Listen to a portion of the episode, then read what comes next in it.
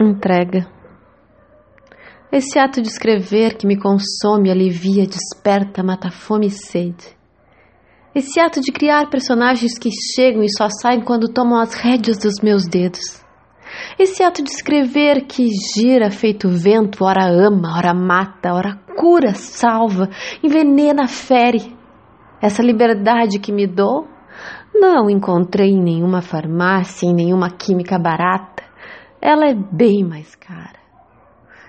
Escrever com liberdade é um gozo tântrico é o palco para o teatro, é a câmera do cineasta, é o instrumento do músico, é a caneta do autor virada em pulsantes veias, é a vida.